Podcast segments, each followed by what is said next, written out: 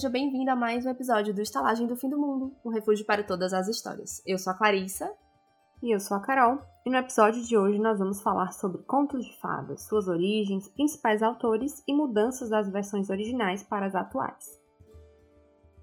Mas antes de iniciarmos o episódio, não esqueça de nos seguir nas nossas redes sociais. Nós somos o Estalagem Pod no Twitter e o Estalagem Podcast no Instagram. Você também encontra a gente no Facebook e TikTok, é só procurar por Estalagem do Fim do Mundo. E se você conhece alguém que pode gostar do podcast, por favor, piramida a gente, indica para seus amigos, compartilha nas suas redes sociais e nos ajude a chegar a novos ouvintes. Você encontra a gente nos principais agregadores de podcast também no YouTube. É só procurar por Estalagem do Fim do Mundo que você encontra a gente. É importante clicar no botãozinho de seguir tanto no Spotify quanto no YouTube para você receber as notificações de novos vídeos e também ajudar a gente a chegar em novos ouvintes. Ajudei o nosso algoritmo. e lembrando que o Spotify tem aquele recurso de avaliação de podcast, então se você escutar a gente pelo Spotify, vai lá rapidinho e deixa sua avaliação pra gente. E um aviso de conteúdo antes de começarmos o episódio. Nesse episódio, há menção a temas como suicídio, pedofilia, mutilação, assassinato e canibalismo, mesmo que estejamos falando sobre contos de fada. Então, se esses temas são sensíveis para você, se você se sente desconfortável em ouvir falar sobre eles, mesmo que seja só uma menção e não descrição, por favor, dê preferência à sua saúde emocional e psicológica, deixe esse episódio pra lá, você pode escutar tantas outras opções de episódios que não tem avisos de conteúdo que a gente já produziu, né, Carol? Isso. É, deixa esse aqui pra, pra outro momento, se você se sentir mais confortável, ou até mesmo pula ele, não tem problema, a gente não vai ficar chateado. O mais importante é você ficar bem.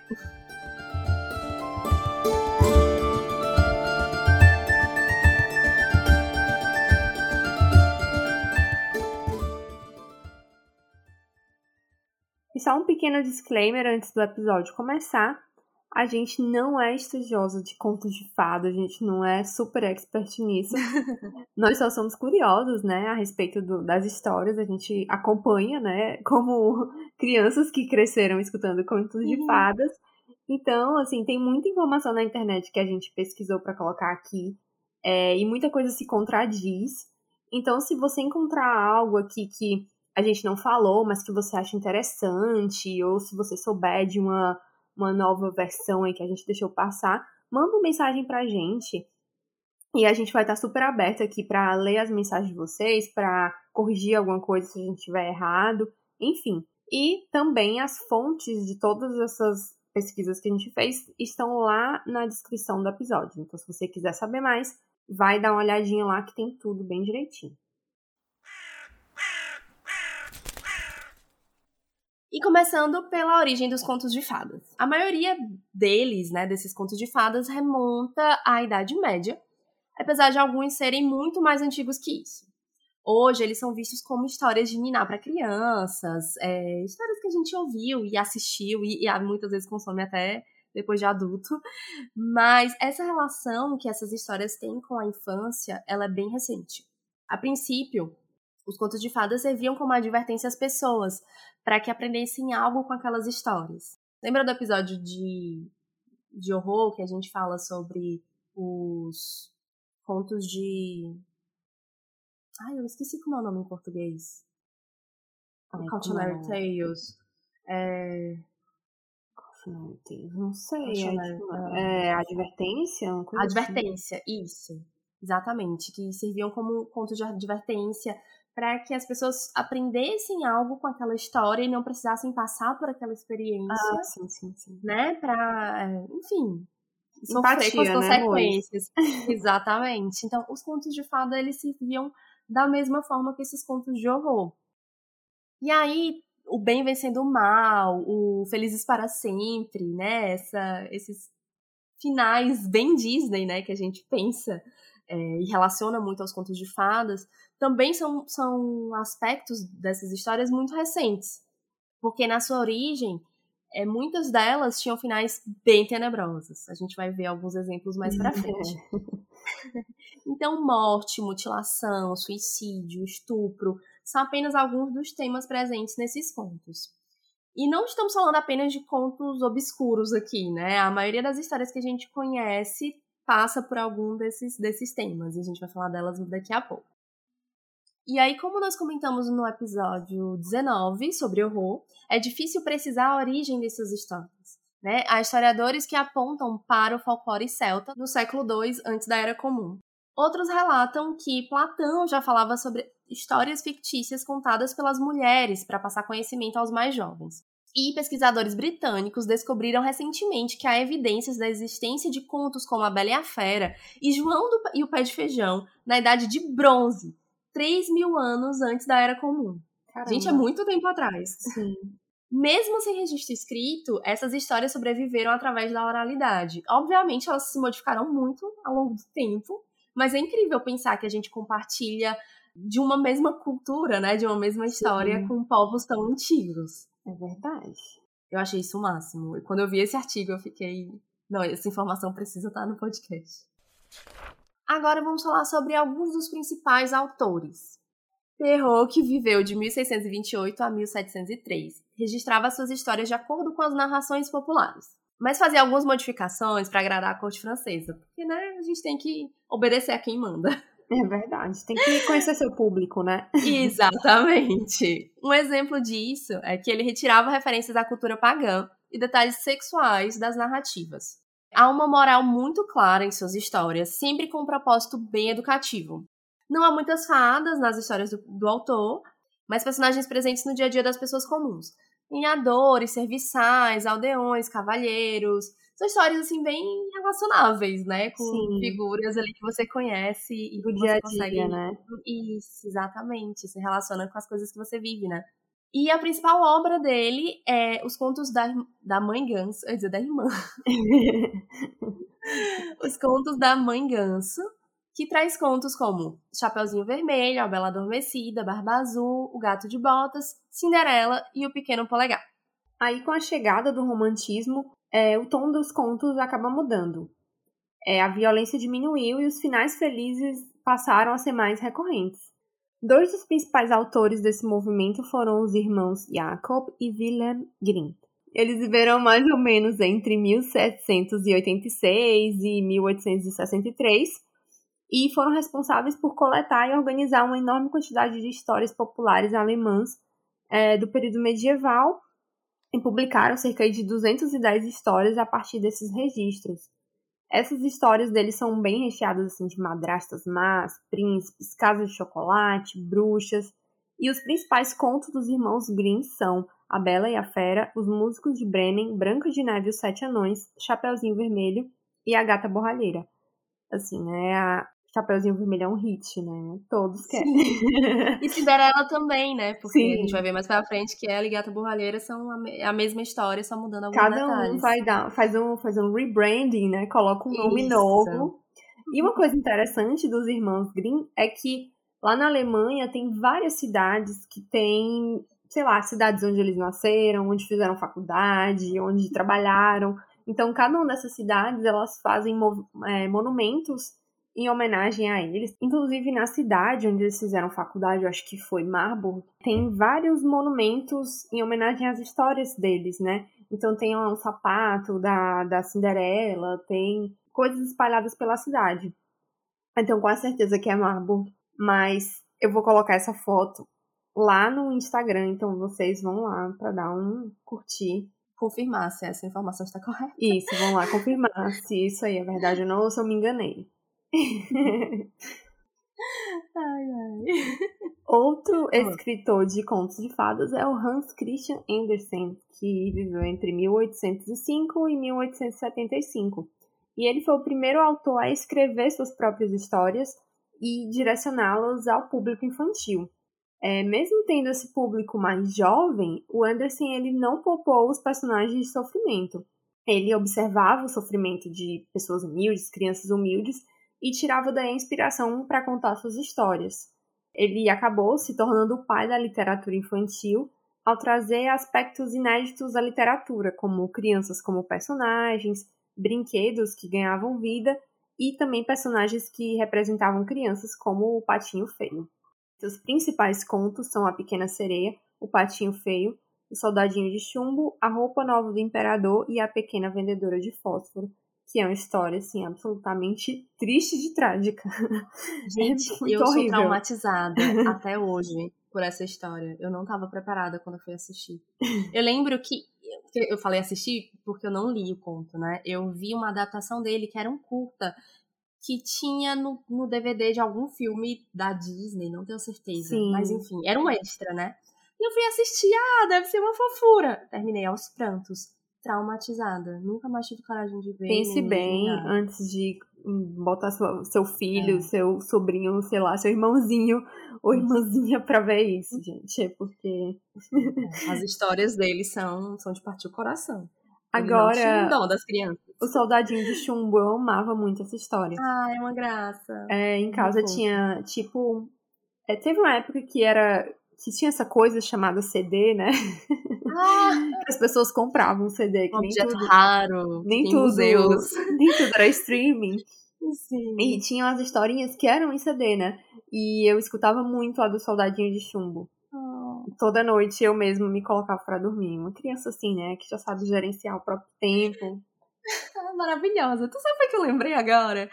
Dos contos de fadas narrados pelo Silvio Santos. Tu lembra que isso existia? Gente! Eu não eu não desse tinha. Eu não tinha, mas eu lembro da propaganda dele contando a história do Patinho Feio, enfim. Não sei, não sei. Eu acho que eu preferia da, na voz do Cid Moreira do que do Silvio Santos. Mas eu tinha duas coleções que eu amava, amava, que eram da Disney. Era um livro grandão, que esse, na verdade, não era de contos de fadas, bem, na verdade. Era adaptação dos filmes da Disney que alguns eram contos de fadas, né? Sim. Que eram narrados como uma história, enfim, um conto. E era super bonitinho, assim, ele era um livro grandão, de capa dura e todo ilustrado, lindo, lindo, lindo. E assim, as ilustrações eram fiéis às das animações, então assim, era um chuchu. Aí, como a minha família é muito. tem muitas crianças, né? Ele foi herdado pela minha filhada e acho que deve estar agora com uma outra criança. Hoje ele ainda vive. Eu espero, porque, né, eu amava muito. E uma outra coleção que eu amava era um chamado As Quatro Estações, que também era da Disney, que eram quatro livrinhos, cada um com é, um conto para um dia do ano. Então você tinha as quatro estações do ano. As quatro estações, ai, não sei porque eu falei do ano. Mas enfim, tinha as quatro estações, outono, verão, inverno e primavera. E aí cada dia do ano tinha um conto. Só que eles adaptavam os personagens para os personagens da Disney. Por exemplo, o ah, Patinho Feio tinha os patinhos lá, os sobrinhos do. O Guinho, do... Zezinho, Luizinho. Isso, exatamente, do Pato Donald. Pato Donald, do Pato Donald. e tinham outras histórias originais, pelo menos que eu não conhecia, né, com outros personagens. Era maravilhoso, eu amava esse livro. Eu lembrei dele, desses livros, né, enquanto fazia esse roteiro. Eu fiquei ah, pensando. Fofo. Ah, era muito, muito Eu também tinha umas caixinhas de, de, histórias. Eu acho que a caixinha que eu tinha era justamente do Hans Christian Andersen, porque tinha o Patinho ah. Feio, tinha outras histórias lá também da Roupa Nova uhum. do Imperador. E o da. Acho que é a Princesa e o Cisne, uma coisa assim, que era um meio assustador, hum. mas que também era bem legal. Não fez tanta parte da nossa infância, apesar de que a gente também assistia e curtia, os filmes da Barbie. Tu lembra, Carol? Que tinha várias adaptações de contos de fadas. Eu me lembro do da Princesa e o Quebra-Nozes. A Princesa e o Quebra-Nozes. Tinha uma versão. Ah, eu, falei vários, mas agora eu tô tentando lembrar e não eram tantos assim. mas tinha a Barbie bailarina, tinha. Tinha a, a Princesa e o Cisne, não tinha? Eu, eu sei que era alguma coisa, assim, era um evento anual. Acho que era no Natal, sempre tinha algum filme da Barbie Sim. surgindo. Sempre tinha uma Barbie sereia nova, uma Barbie fada. Enfim, eu achava o máximo. Eu já tinha, sei lá, uns 13, 16 anos, talvez. Mas eu assistia todos. Quem nunca, né? A gente nunca. tá aí, todo mundo indo assistir Rei Leão no, no cinema. Quem são os né? nós pra julgar? É Pode mandar mais filme, Barbie. A gente aceita. Inclusive, eu tô louca pra ver o novo da Disney. O Red, que é sobre a primeira menstruação. Não sabia nem. Da Disney não, é da Pixar, na verdade. Fiquei muito empolgada. Eu não sabia da existência disso. Pois é, quero muito ver. Inclusive, é legal ficar pensando que a gente tá vivendo um mundo em que novas histórias estão sendo contadas, né? Porque essas adaptações da nossa infância, principalmente a gente via, via muito Disney, né? Eram baseadas nesses contos de fadas, nessas histórias, enfim, milenares. E que agora novas histórias estão sendo criadas, Sim. sabe? Estão fazendo parte da infância de novas crianças. Ai, eu acho, acho E legal. agora que eu estou, assim, escutando muito fofoca na calçada, eu quero fazer aqui um gancho. Amo. Porque, Uhum. assim, a gente vai contar agora alguns contos de fadas e vocês vão perceber que, de fato, tem que ter coisa nova, porque por aqui não tem muito que se aproveite, gente. Então, Sim, novas histórias vão ter que ser criadas. amei esse gancho.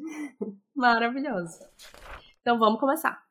A primeira história é A Pequena Sereia, que foi publicada pelo Hans Christian Andersen em 1837.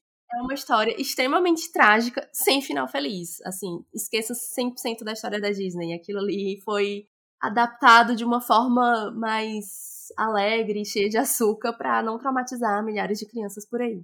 Até porque quem que ia querer ser Ariel, né? Se soubesse como a pobre, a pobre sereia termina. Sim, é verdade.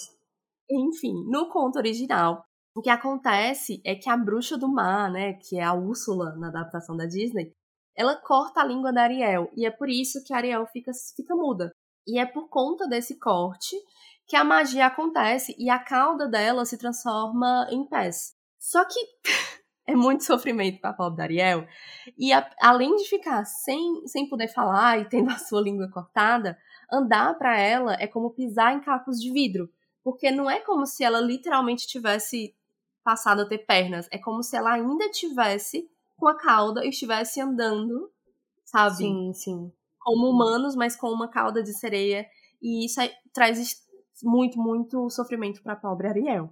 E para que ela volte a ser sereia, as suas irmãs, com muita dó de, de tudo que ela tá passando, as irmãs dela sereias, acabam arrancando os seus cabelos para trocarem com a bruxa, trocando por uma faca. A Ariel ela precisa usar essa faca para matar o príncipe, que assim, tava muito desinteressado nela e já foi atrás de casar com outra pessoa. A Ariel não consegue é, matar o homem que ela ama para voltar a ser sereia e acaba que ela se transforma em espuma do mar, que era o acordo inicial, né, com a Se ela não A bruxa. conseguisse, né, sei lá, porque eu, eu tenho uma história curiosa a respeito dessa, desse, dessa versão da Pequena Sereia, porque eu não sei se tu lembra, mas assim, mais ou menos quando a gente, ali na, na sei lá, com uns 10 anos, o jornal, acho que era o Povo ou o Diário do Nordeste, Uhum. um desses dois que são muito. são os mais populares do Ceará. E eles estavam fazendo uma promoção que eles davam é, contos, assim, davam fitas, Sim. cassete para as crianças Sim. você tinha que, sei lá, juntar alguma coisa e trocar por essas fitas cassete. E uma dessas que tinha era a Pequena Sereia. Então eu tava, tava eu e minha irmã, a gente foi visitar um casal que era amigo do, do meu pai e eles tinham é, dois filhos. Então, assim, juntou as quatro crianças para assistir essa Uhum. fita que eles tinham é, ganhado do, do jornal e ainda não tinham visto. E a gente tava assim, com a versão da Disney na cabeça, né? Mas queriam deixar ali as crianças ocupadas para poder conversar em paz e largaram a gente assistindo esse filme. E o filme era mais ou menos uma versão disso aí. A Ariel, ela salvava o príncipe de um naufrágio e ela passava a madrugada cantando para ele. Aí ela cantava, cantava, cantava e ele não lembrava de muita coisa. Ele só, quando ele acordou, ele lembrava que alguém tinha cantado para ele.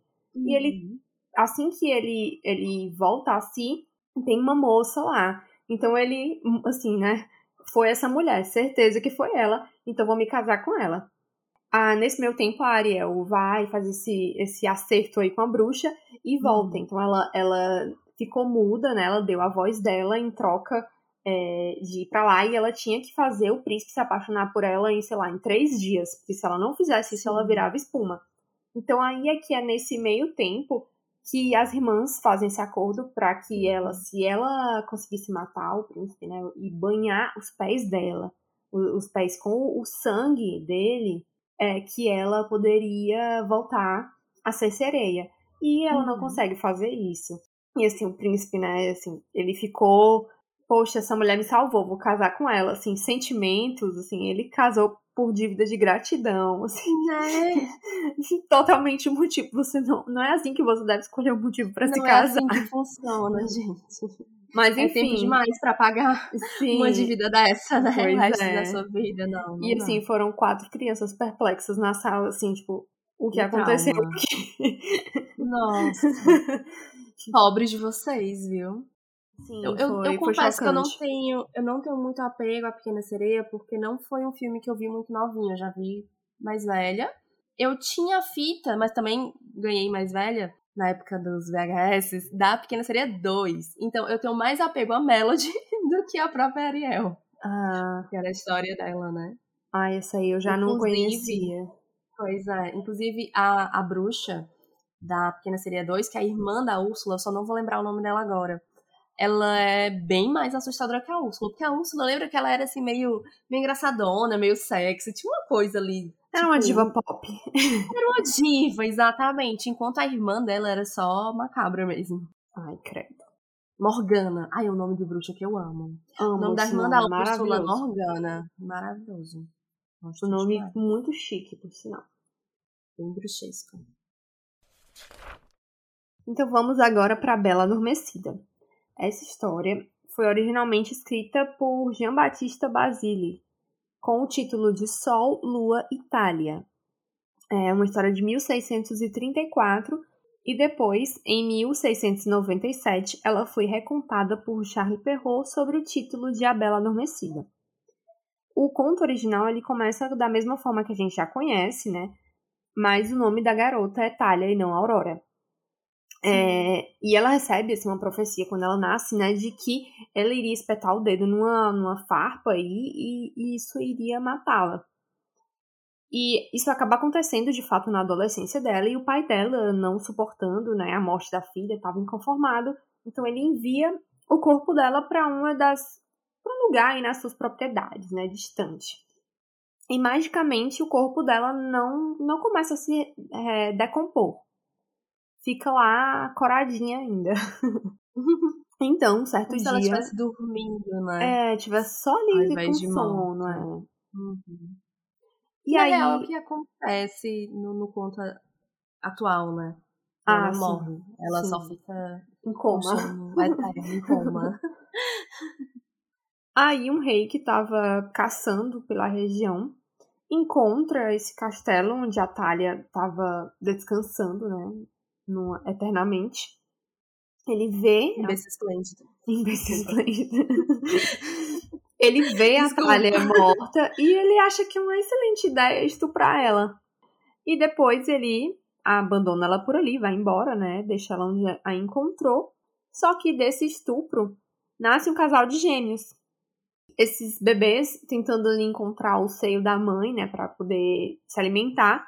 Então acaba que uma das crianças acaba chupando o dedo dela e acaba tirando então essa farpa que estava ali presa no dedo dela e com isso ela acorda.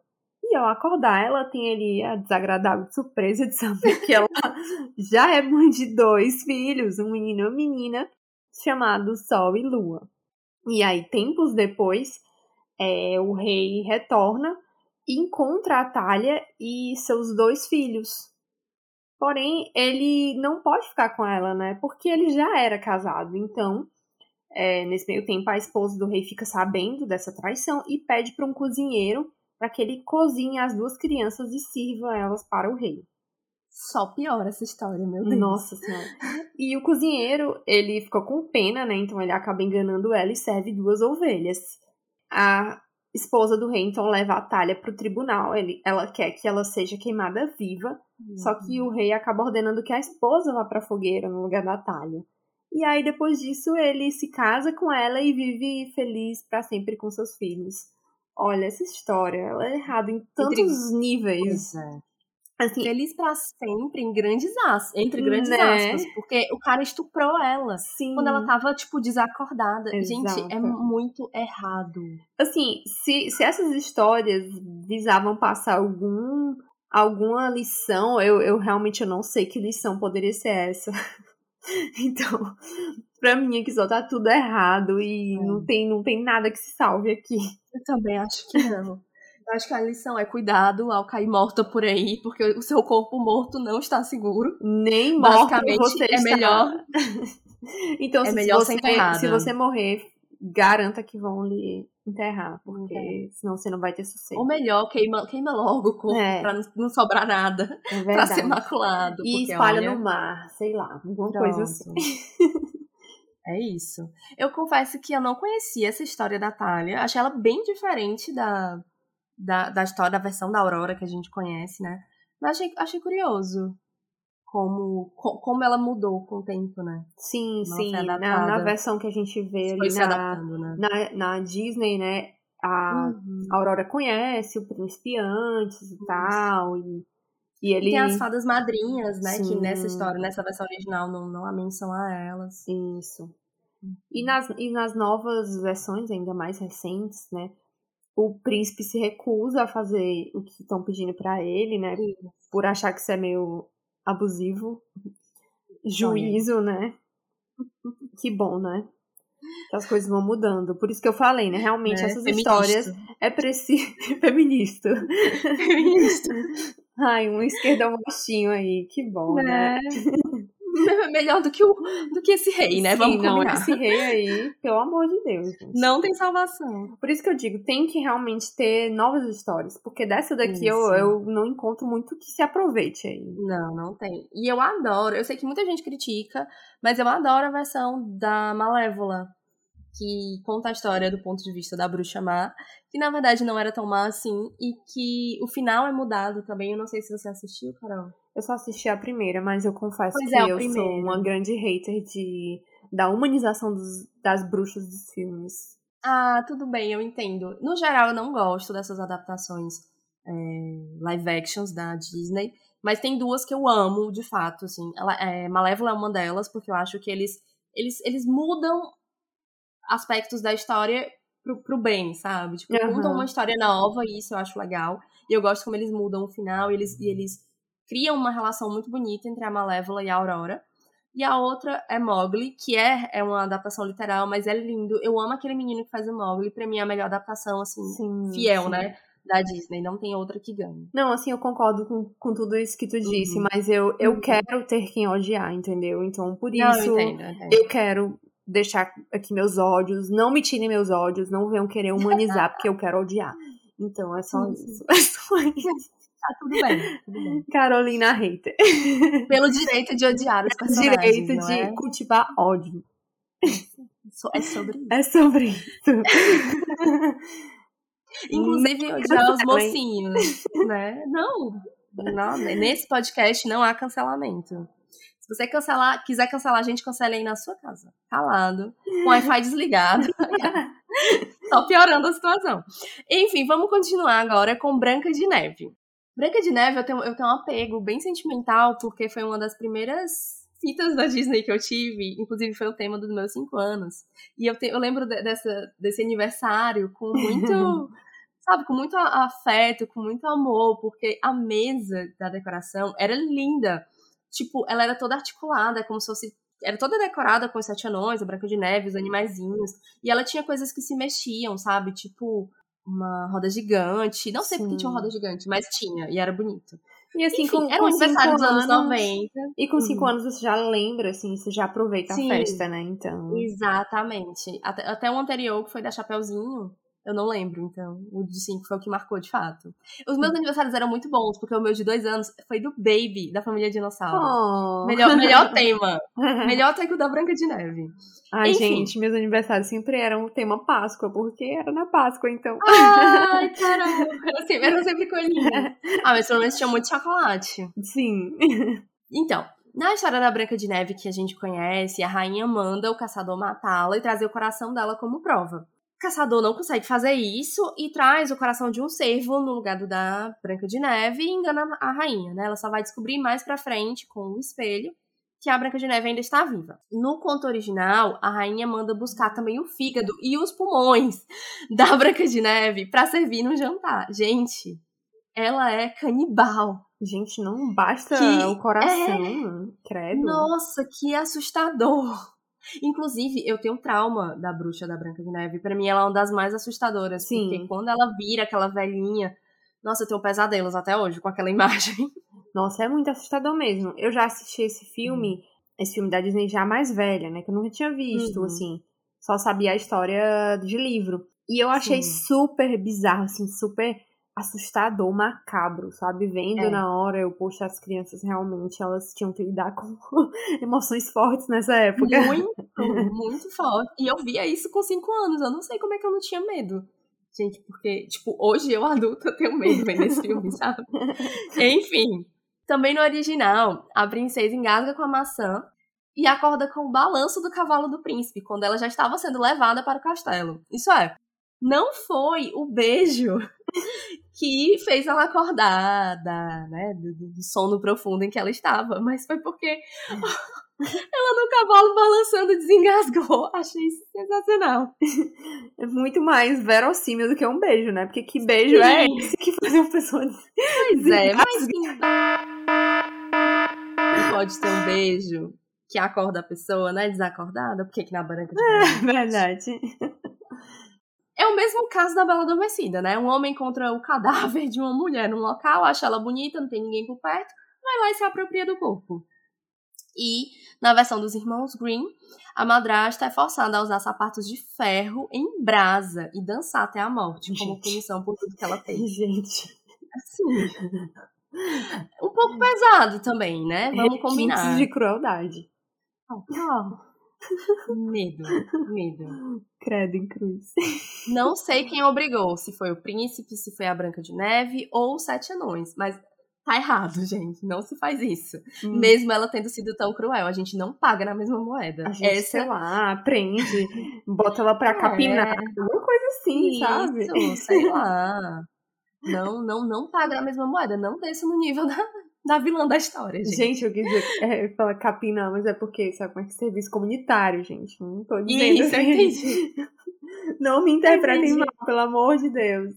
Trabalho é Tirar, trabalho. lu- tirar lixo da praia. Isso, essas né? coisas, né? Que quem tá cumprindo medida e Isso, sócio não, alguma gente- coisa faz. É isso. Vamos agora para Cinderela ou Gata Borralheira. A versão mais antiga dessa história é originária da China, olha só, datada de Né? 860 antes da Era Comum. E ela foi ocidentalizada pelo italiano Gian Battista Basile, que a gente já falou anteriormente. que Ele estava bombando Uhum. com as histórias. Isso. E foi nesse conto que o Charles Perrault e os irmãos Grimm se basearam para escreverem as suas versões da história. É, e apesar dos títulos diferentes, as histórias são a mesma coisa, assim, basicamente. E a versão da Disney é inspirada no conto do Charles Perrault. É, também tem uma versão originada na Grécia, no século I, antes da Era Comum, escrita por Strabo, e a protagonista se chamava Rodolphus e não Cinderela. Rodolphus. Nome. O nome Imagina a princesa favorita de 99% das meninas ser Rodolfo. a Rodolphus. Olha, beijo de Cinderela. Eu acho que ela não ia fazer tanto sucesso com esse nome. Não, acho que não. Mas assim, que- é só um achismo. É verdade, né? Poderia ser que a gente achasse normal hoje em dia, né? É. E a história era muito parecida com a atual, né? Com exceção dos sapatinhos de cristal e da abóbora, que na época não fazia muito sucesso. Não. Então era sandalinha, né? Era sandalinha gladiadora, né? Provavelmente. E, e azeitona, sei lá. Sim, pode ser, pode ser. Tem, tem, tem mais a vibe, né, da Ai, meu Grécia. Vamos combinar. Que merda. A gente tá muito louco nesse episódio. Maravilhosos, adoro. A gata borralheira do ela era chamada assim porque ela vivia coberta de cinzas da lareira, né? Faxinando, limpando as coisas. E a história, né, Cinderela, que era a versão dos Grimm, é, também ela era obrigada a limpar a casa e, e faxinar tudo, mas ela não era coberta de, de cinzas. Então, poucas diferenças, né? Uma Mas só sujeira. uma diferença aí de, de autores, né? É, Não se apegou a um detalhe é verdade. pra mudar o nome da história. A versão dos irmãos Grimm é mais sangrenta. Nela, as irmãs da Cinderela, elas cortam partes do próprio pé para que eles caibam ali no sapato de cristal. Ai, isso é muito assustador. Sim, eu, eu também eu fiquei nervosa com isso. E o príncipe, ele é avisado do truque das irmãs, assim, por dois pombos, que ficam bicando os olhos dessas duas irmãs até elas ficarem cegas. Então, tipo, se não bastasse elas estarem encerrando os dedos e os calcanhares para poder enfiar o pé ali dentro, as coitadas ainda ficam cegas de bicada, tipo, assim, muito assustador isso. Também tem outro conto chamado Bicho de Palha, que se difere dos outros anteriores por alguns pontos, né? A protagonista, Maria, ela foge da casa da madrasta e vai trabalhar como empregada num palácio. É, lá, uma velhinha dá a ela uma varinha para que ela use quando ela precisar de alguma coisa ou quando estiver em perigo. E o apelido bicho de palha ela recebe no palácio porque ela usava uma capa de palha. Ela é super apaixonada pelo príncipe ali do palácio e ela usava a varinha para conseguir ir aos bailes que ocorreram por três dias consecutivos ali no palácio. Então, no último, ela acaba perdendo o sapatinho. E aí, depois de muita procura por essa moça, quem seria essa moça, é, os empregados do castelo lembram dela, mas mais assim como deboche, chacoteando dela mesmo.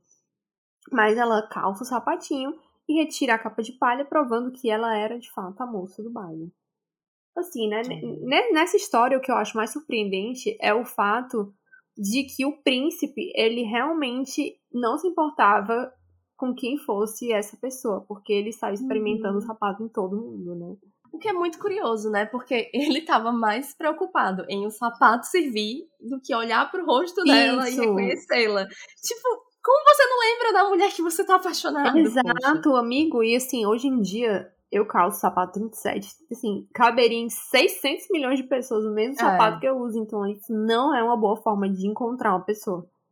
o sapato não. não diz muita não coisa. Não é um método fidedigno. Desculpa, príncipe, mas assim, eu, eu me admiro muito que nessa cidade não haja ninguém de fato com um sapato com o pé do mesmo tamanho dessa, dessa da Maria, porque ela tem que ter um pé muito especial mesmo, assim. Eu, e eu ficaria chateada, pô. Você não lembra do meu rosto, não lembra de mim, não lembra do que a gente conversou. Vai que ele tem aquele, aquele lance do fetiche ah, do pé, né? O, o do é, pezinho. Carol, a gente descobriu agora. É esse o segredo. Ele estava interessado no pé dela. Não. Ele deve ter passado a noite prestando atenção no pé dela e não lembrou do rosto dela. Não lembrou. Ele é maníaco do pé. Medo. Exato. Medo. Aí é que é perigoso mesmo. Eu não casava com um homem desse. Também não. Tem que olhar, tem que saber a minha cara, pelo menos. Né? Com certeza. O pé não é o suficiente. Imagina ele pedindo o pack do pezinho do, das outras meninas online. é, configura traição, gente, não. Demais, não demais. Enfim, vamos para o próximo. Próximo conto são Os Três Porquinhos, que eu adoro, inclusive. A versão da Disney eu assisti poucas vezes, mas eu, eu lembro de gostar bastante e lembro de ler muito em alguns contos, em alguns livros, na verdade. O conto original ele é bem mais curto, já que o Lobo Mal ele não perde muito tempo soprando as casas. Logo no início do conto, ele já vai lá e devora os dois primeiros porquinhos, tadinhos. Ai, tadinhos. O terceiro, ele é o mais esperto de todos. E aí a casa dele, que é, ele constrói a casa de tijolos e o lobo, obviamente, não consegue derrubá-la. Por isso, ele tenta atrair o porquinho de, pra fora da casa, né? Prometendo dar comida para ele, enfim. Mas o porco, esperto, recusa todas as ofertas. O lobo, então, decide apelar para violência. Ele escala a parede, o teto, e entra pela chaminé da casa do, do terceiro porquinho. Só que, esperto como era, o porquinho havia colocado um caldeirão de água fervendo na lareira. Isso é, o porquinho jantou sopa de lobo naquela noite. E ele jantou o lobo e os seus dois irmãos porquinhos que estavam na barriga do lobo naquela gente, noite. É... Gente, mais canibalismo. Que coisa perturbadora. Olha, ele jantar o lobo, eu nem julgo, porque vamos combinar que assim, antes ele do que eu. É. Mas os dois irmãos porquinhos, eu achei, achei pesado. Aí, também, aí também achei isso bem perturbador. Poderíamos passar sem configura fratricídio? Eu acho que sim. Eu acho, eu acho também, porque ele podia ter feito um ritual de fúnebre, né? Enterrado os irmãos, enfim. É. Ele comeu os irmãos, gente. Vai que eles estavam vivos lá dentro da barriga, né? Porque não é, é por conta de Na fada. Chapeuzinho Vermelho. Tudo pode acontecer. Pois é. Não, achei, achei errado. Tão errado quanto o lobo. É. Eu já disse isso antes. Um dos aprendizados que a gente tem que levar desses contos de fada é não desça ao mesmo nível do seu inimigo. É verdade. Não faça com eles o que você não gostaria que fizessem com você. Talvez. Leve esse ensinamento pra vida. Talvez esse seja o maior ensinamento de todos, né? Porque fora isso, Sim. não há muito que se aproveite aqui. Muito é. que. Aqui tá todo mundo errado. Tá todo mundo errado. O objetivo é não ser errado. Os nossos comentários estão melhor. A gente tá muito sem, sem fé na, nas histórias. Né? A humanidade tá aqui por conta desses contos de fadas, ensinando coisas horrorosas às crianças. Por Exatamente. isso que a gente chegou onde chegou. Vamos falar agora do Príncipe Sapo. O conto de fadas original ele é protagonizado por um sapo, né? Que, e é bem menos romântico do que as adaptações mais modernas. Ao invés de quebrar o feitiço do sapo com um beijo da princesa, é a falta de paciência dela que provoca a transformação do animal. E então, em algumas versões da história, inclusive, ela não beija o sapo, mas ela atira ele contra uma parede em um ataque de raiva. Gente, eu confesso que tirando a parte da violência contra o animal, eu queria ver essa adaptação, sabe? Eu queria ver uma Tiana nervosa, Olha, mutada. Eu acharia o máximo. eu tenho pavor de sapo, então assim, eu Ah. acho que muito provavelmente se um sapo chegasse perto de mim, eu faria isso. Eu arrumaria alguma coisa pra, sei lá, pra enxotar ele bem pra longe. Então, não tenho pena do Não sapo. posso julgar, né? Tem, assim, não quero amizade com o sapo também, não. Tá certíssima ela. Eu acho que foi legítima defesa. É, lembrei agora que uma perereca já pulou na minha perna quando eu tomava banho lá. Ai, Lá em Mundaú. Então, dá um nervoso, de fato. Você não, não pensa na hora. Você só quer, tipo, jogar o bicho pra longe. Eu não É. lembro o que eu fiz com a perereca. Eu acho que eu não peguei ela. Eu só balancei a perna pra ela sair, mas, mas deu um, nervoso. Com muita classe, Deu né? Botou ela assim pra correr. Mas é tenso, viu? Não, não recomendo essa experiência. eu, tenho, eu tenho muitas histórias de Mundaú. Eu lembrei agora do dia que o morcego caiu na rede que eu tava dormindo. e eu peguei ele, ele caiu no meu ombro, eu peguei ele com a mão e joguei fora. Podia ser o, Olha o Vampiro só. Edward, não era? A Ainda bem própria que eu joguei fora. Bear Grylls aí da... Enfim, continuando, o próximo conto é o Gato de Botas. É, o Gato de Botas se tornou mais famoso do que a sua própria história, vide as adaptações de Shrek, né? Os filmes de Shrek. Sim. Inclusive, vai sair um filme do Gato de Botas 2. Eu não sabia nem que tinha um, mas tem informação. Também pra não. quem tem interesse, né? Enfim. Isso principalmente pela aparição desse personagem em outras obras clássicas.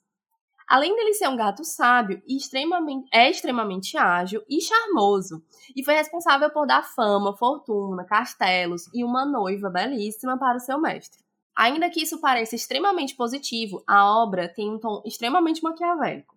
Isso porque mostra uma certa irresponsabilidade e até crueldade nos métodos do gato, como se os fins pudessem justificar os meios.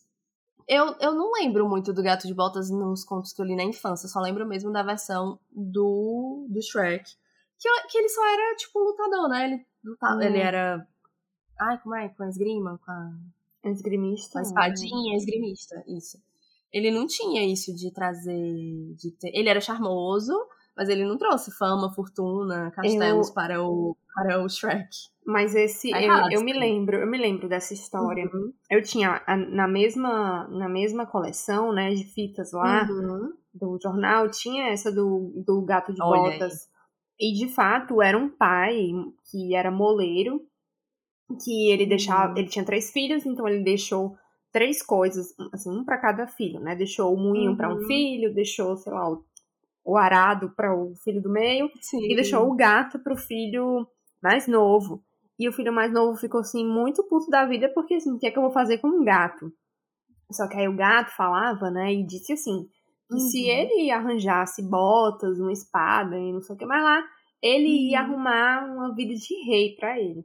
E aí aí. o gato de botas fez exatamente isso. Ele, ele fez uma série de, de armadilhas. Ele, no fim, ele acabou matando um, um gigante que morava lá nas redondezas Hum, e roubou o castelo do gigante, tudo pra dar pro, pro amo dele, né? Pro, pro filho Uhum. mais novo. Então, assim, o filho mais novo não fez nada, ficou só sentado em casa esperando que o gato, com muita astúcia e safadeza, matasse lá o gigante, pegasse as terras, pegasse os funcionários, e aí foi assim que ele ficou rico.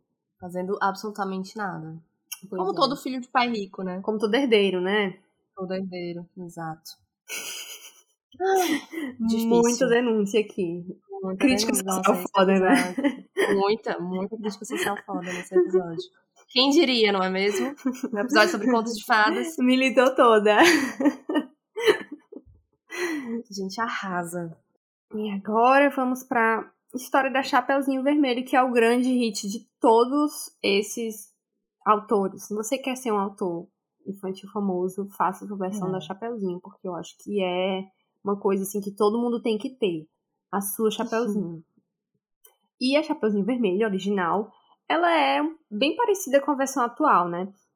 Era uma menina que foi enviada à casa da avó para levar comida para ela, né? A avó tava velhinha e meio adoentada, então ela saiu para levar essa comida e ela tinha que ir lá pelo caminho que a mãe dela falou, não conversa com ninguém, não desvie, tudo bem.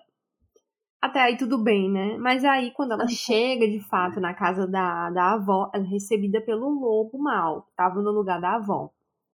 Na versão mais sombria, o lobo ele mata a avó da Chapeuzinho e a cozinha num prato que acaba servindo para a própria neta, né? Em, em algumas outras versões, o lobo come a Chapeuzinho também, né? Além da avó. E em outras, ele chega a abusar sexualmente dela.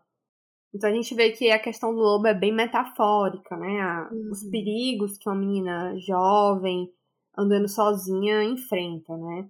É. Que, assim, é bem horrível isso. E se é tão perigoso assim, não manda a criança sozinha na casa Exato, né? toda a coisa do, do, do, vermelho também, né, acaba sendo uma metáfora para essa transição entre a, entre a infância e a adolescência, né, a primeira menarca, a primeira menstruação. Enfim, é um conto que é cheio de simbolismos, né? Simbolismos, exato. Simbolismos relacionados a, a, ao amadurecimento sexual feminino. O próprio interesse da Chapeuzinho, né, quando o lobo aparece porque há uma coisa sedutora nele, né, no que ele está oferecendo, no caminho que ele, que ele oferece a ela, né, que seria uma, uma alternativa ao caminho que a mãe que a mãe originalmente propôs que ela deveria seguir. Então dá para tirar muita coisa desse conto, apesar de que eu acho quando você entende ele dessa forma, ele passa a ter a ser bem assustador, né, sim, principalmente para nós mulheres. Exatamente. Gatilhos, gatilhos, mais gatilhos. Exato, exato. E o último ponto que a gente vai falar para vocês é Rapunzel. A primeira versão registrada desse conto é também do Jean Baptiste Basile e era chamado Petrocinella. Petrocinella. Tem que fazer a mãozinha. A mãozinha. Mãozinha faz parte, né, da... Da entonação. Da interpretação, da entonação. Petrocinella. Vou, vou voltar a assistir a terceira temporada de Minha Amiga Genial, que aí eu vou sair falando tudo em italiano. Porque toda vez que eu assisto, eu fico bravíssimo, belíssima. Enfim. Petrocinella significa salsa em italiano. Por quê? Porque a mãe dessa menina, né, da Rapunzel, ela rouba salsa do jardim de uma ogra e precisa entregar as meninas, as meninas. É porque é ela seguinte, rouba salsa. Né? Ela, ela é. tava grávida, né? E ela Isso, tava, tava com muito desejo. desejo. E aí ela pega Isso. e pede pro marido tirar. O marido tira e a bruxa fala assim, é. ok, mas você vai ter que me dar essa criança que vai nascer. Isso. Nossa, isso é uma troca muito desproporcional. Né, gente? tipo, por quê? Tipo, não dava pra achar em outro lugar, sabe? Não tinha um mercadinho na vizinha, sei lá, numa outra vizinhança. Não sei, assim. Eu acho, eu concordo contigo. É uma troca bem desproporcional. é, e a versão dos irmãos Green também conta a história de uma garota presa no alto de uma torre. Assim como nos contos modernos, ela é visitada por um príncipe e se apaixona por ele. O detalhe é, que revela o encontro dos dois, né? É que a bruxa que aprisiona a Rapunzel acaba percebendo que a barriga da Rapunzel está crescendo, né? nada, rolou ali um, entretenimento entre ela e o príncipe e uma criança foi gerada. As roupas da Rapunzel começam a ficar apertadas, a barriga começa a crescer, ela está grávida. Assim, a bruxa fica pera vida, arma uma arapuca pro príncipe e deixa ele cego. Ela também expulsa a Rapunzel e abandona ela no deserto. Ela e o príncipe se encontram, os dois estão vagando pelo deserto e acabam se encontrando, que é uma coisa muito mágica de acontecer, porque desertos geralmente são muito grandes. Sim. Não sei como esse encontro se sucedeu, mas contos de fadas, não é mesmo? Nesse, a partir desse encontro, ela consegue curar a visão do amado e eles vivem felizes para sempre. E no fim, nada aconteceu com a bruxa, né? É, que absurdo isso. isso. Exato. Eu me lembro que, em uma versão que eu li, a, uhum. a Rapunzel é que dá com a língua nos dentes, né? Que uhum. a bruxa tava subindo lá pela trança dela e ela, ai meu Deus, demora tanto, o príncipe sobe aqui em dois tempos. E aí a bruxa se liga, mas hum. talvez tenham editado isso porque, assim, né, colocar Sim. a gravidez é, nos livros de criança já iria ensejar outras perguntas que isso. eles não queriam responder, então... É verdade. Uma dica que eu particularmente adoro, que é do, do universo dos musicais, é o musical Into the Woods. Tem uma adaptação da Disney, é o filme no cam Os Caminhos da Floresta, eu, eu acho, No Caminho da Floresta, mas assim, o filme é uma adaptação péssima. Ele não traz toda todo o subtexto do musical, porque ele é um musical adulto, ele fala de temas bem mais mais questionáveis, mais problemáticos, tem mais camadas, sabe? Você sai com a cabeça fervilhando pensando desse musical. O filme acabou ficando muito suave, então perdeu essa, esses outros elementos da história original. E ele adapta diversas histórias, transforma, é, unindo elas numa história só, né? E a Rapunzel, nessa, nessa história, ela é filha de um. Calma. A Rapunzel, é, quando ela é trocada, né? A mãe dela acaba pegando feijõezinhos da, da, do quintal ali, da, da horta da bruxa. E aí, por isso, a, a bruxa pega a menina pra, pra criar, né? E aí há um padeiro. É, é, lembrei, a Rapunzel é irmã do padeiro. Enfim.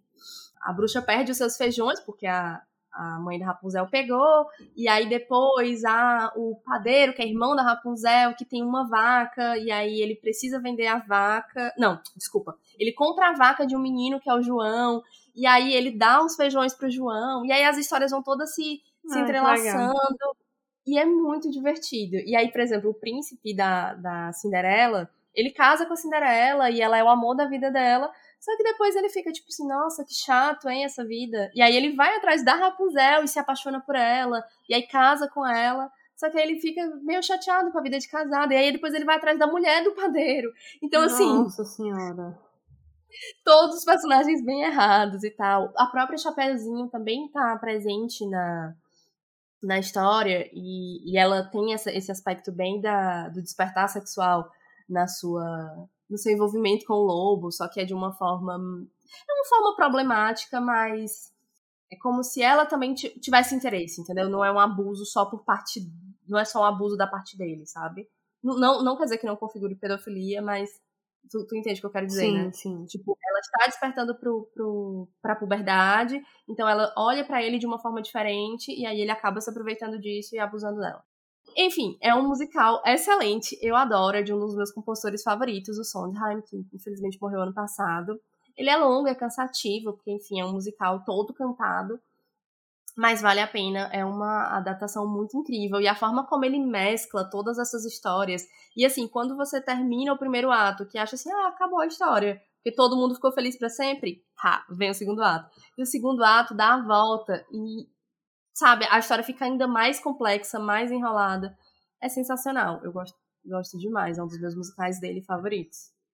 Eu não tenho nenhuma dica aqui para dar de, de contos, mas é, eu ultimamente eu tenho visto né, os livros que a Wish, né? A Wish tem uma série de livros de contos de fada e mais recentemente saiu um de lendas e contos é, é, asiáticos.